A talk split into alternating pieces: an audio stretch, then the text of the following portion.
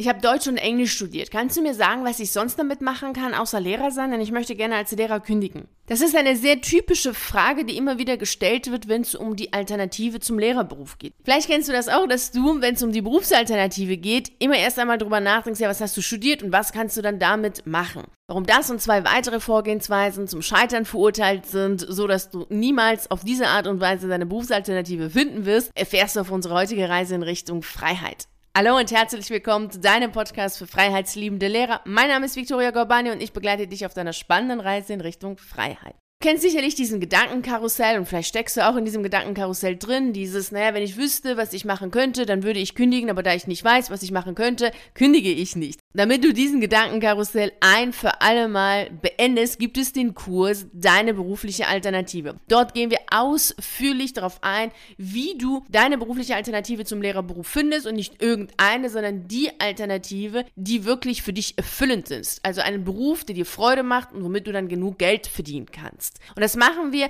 anhand des Drei-Schritte-Systems, was ich entwickelt habe. Das der erste Schritt ist die Selbstanalyse. Da gehen wir ganz direkt darauf ein. Also wer bist du? Was zeichnet dich aus? Was sind deine Besonderheiten? All das werden wir da besprechen. Im zweiten Schritt gehen wir auf deine Gehirnkraft ein.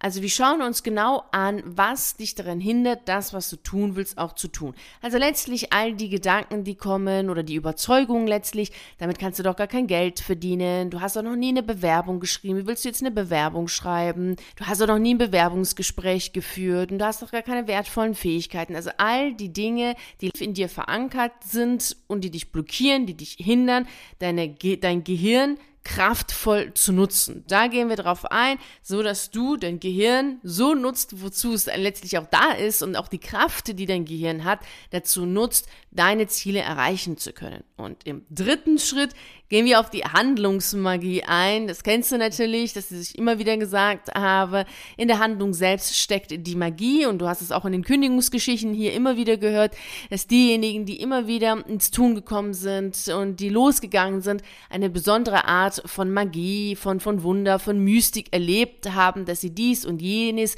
gesehen haben, was sie vorher nicht gesehen haben, als ihre Aufmerksamkeit, ihr Fokus ganz anders ausgerichtet war als vor der Handlung selbst. Und hier im dritten Schritt werden wir zusammen miteinander im Kurs besprechen, wie du Berufsalternativen entwickelst, also Ideen entwickelst und diese Ideen auch umsetzt, weil sonst sind es natürlich nur Ideen und die führen dann so ohne die Handlung selbst nicht dazu, dass du den Ausweg aus diesem Gedankenkarussell findest und herausgehst und nicht die ganze Zeit immer wieder in diesem Gedankenkarussell bist. Und das heißt ja für dich, dass du immer wieder in diesem Schulkarussell zurück bist, also wieder ein Jahr, wieder ein Schuljahr und noch ein Schuljahr. Das willst du natürlich beenden, denn das macht dich ja unzufrieden unzufrieden, noch unglücklich und vielleicht sogar krank. Dabei gibt es eine wunderschöne Freiheits'insel, die du erreichen möchtest, denn dort kannst du so leben, wie du möchtest, so arbeiten, wie du möchtest und mit Freude dein Geld verdienen. Und wenn du jetzt schon das Gefühl hast, na, sowas gibt's doch gar nicht, ach, Arbeit macht doch keine Freude, Geld verdienen ist anstrengend und so, dann weißt du schon, okay, das ist der zweite Schritt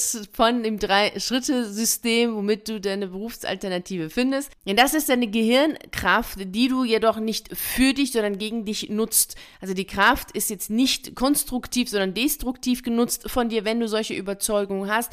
Und deswegen gehen wir in dem Kurs ausführlich darauf ein, so dass du im zweiten Schritt deine Gehirnkraft so nutzt, dass sie dich weiterbringt. Und auch heute wollen wir das tun, denn natürlich sollst du auch heute in unserer heutigen Reise in Richtung Freiheit, der Freiheitsinsel, also deinen Lebenstraum näher kommen. Und du hast vielleicht schon anhand dessen, was ich erzählt habe, schon für dich gemerkt, warum diese Sichtweise der Qualifikationen, also dass du auf deine Qualifikation schaust, was hast du studiert, welche Zertifikate hast du und dass du anhand dessen eine Alternative finden willst, warum das jetzt nicht so gerade zielführend ist. Denn das ist genau der erste Fehler, den sehr viele machen, wie anfangs schon gesagt, das Ganze zu reduzieren, also sich selbst letztlich darauf zu reduzieren, dass sie nur das können, was sie studiert haben. Und das ist natürlich fatal, weil du mehr bist als das, was du studiert hast. Du bist ein Mensch und deswegen gehen wir ja auch im ersten Schritt auf die Selbstanalyse hin und schauen uns an, was sind deine Werte, was ist für dich überhaupt sinnvoll, was zeichnet dich aus, was macht dich unverwechselbar, was ist genau das, was dazu führt, dass die Menschen sagen, ja, das bist du, was ist genau diese Nuance, die du hast. Das ist extrem wichtig, das zu beachten. Natürlich auch deine Stärken, deine Fertigkeiten, deine Leidenschaft, deine Talente, all das solltest du natürlich beachten, wenn es darum geht, deine Alternative zu finden. Und du kannst nicht, und das empfehle ich dir wahrhaftig nicht zu tun, das Ganze zu reduzieren, deine ganzen Fähigkeiten, Stärken, Fertigkeiten, Talente auf das, was du studiert hast. Denn das gibt keinen Sinn. Denn das würde ja bedeuten, dass man sagt, okay, jemand, der Englisch Sport hat und Englisch gerne mag, okay, dann Übersetzer, Dolmetscher. Alle, die Sprachen haben, die werden dann Übersetzer, Dolmetscher.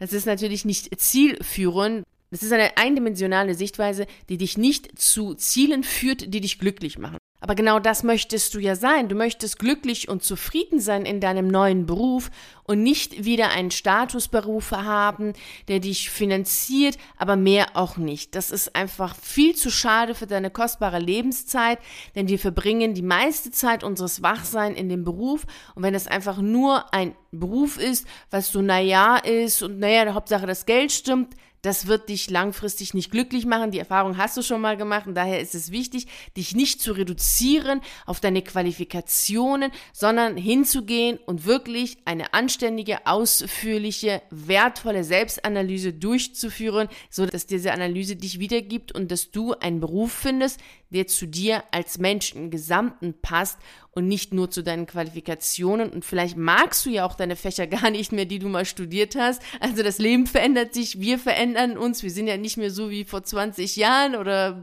vor 10 Jahren.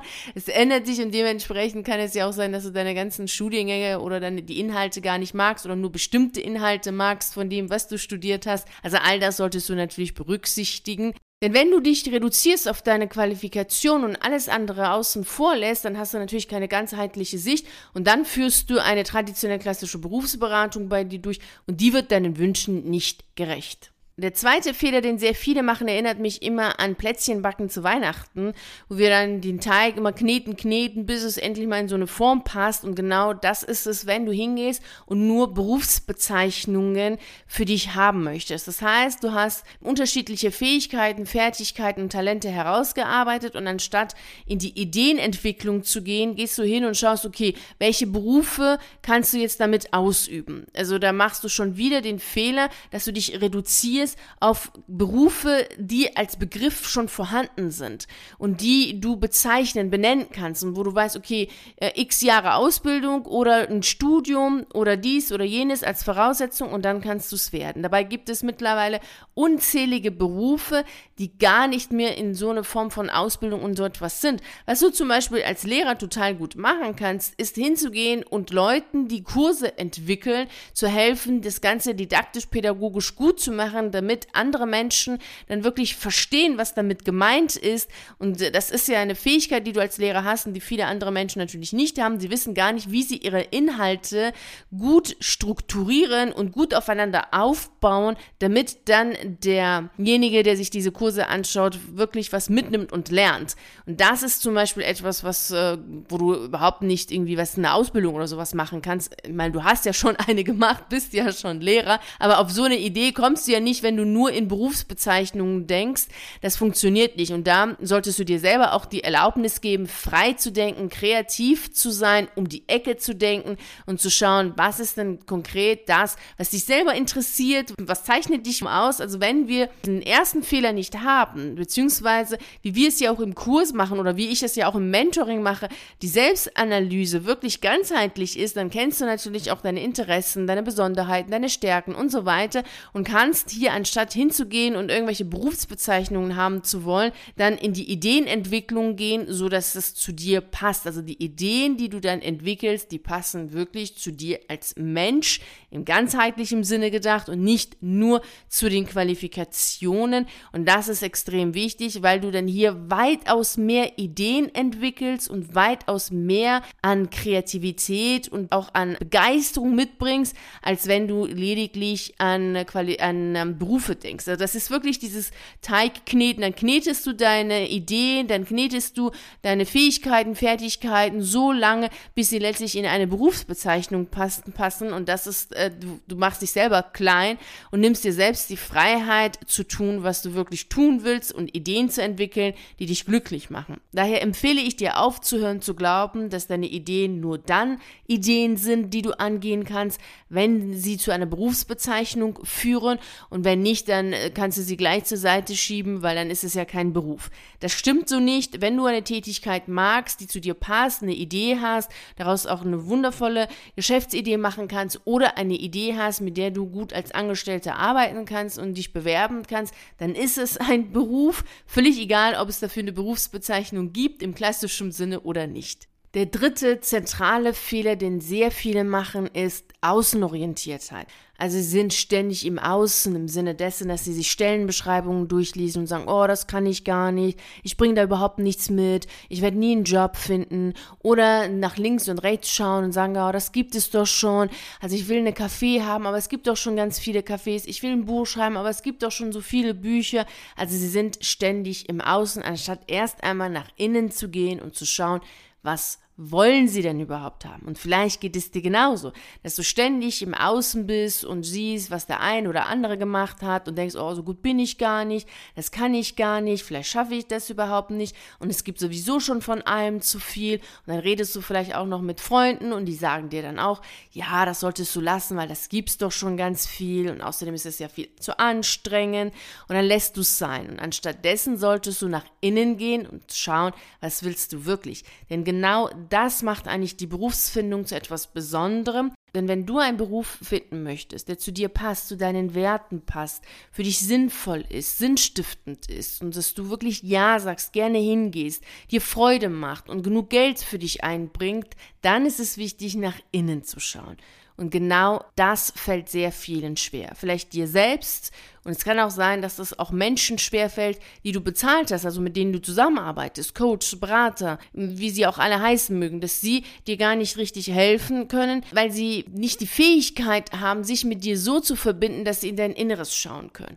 Und du selbst bist natürlich in dieser emotionalen Situation zu tief in dir selbst drin um auf dich selbst schauen zu können. Das ist wie der Fisch im Wasser. Der kann nur mal das Wasser sehen und nicht noch außerhalb des Wassers sehen, was passiert ist. Also diese Metaebene erreichen wir in der Form gar nicht, weil wir zu tief in uns selbst drin sind und auch zu tief in unseren eigenen Überzeugungen sind, in solchen emotionalen Phasen. Und das ist definitiv eine sehr stark emotionale Phase, in der es um einen Berufswechsel geht, eine berufliche Neuorientierung geht. Und da ist es wichtig, jemanden von außen zu haben, der drauf drauf und dich, sich dann auch gut mit dir verbinden kann, um zu schauen, was passiert eigentlich in deinem Inneren und was ist die Kernessenz dessen, was dich ausmacht. Dazu kommt, dass sehr viele Menschen gar nicht wissen, was der Lehrer tatsächlich kann und macht.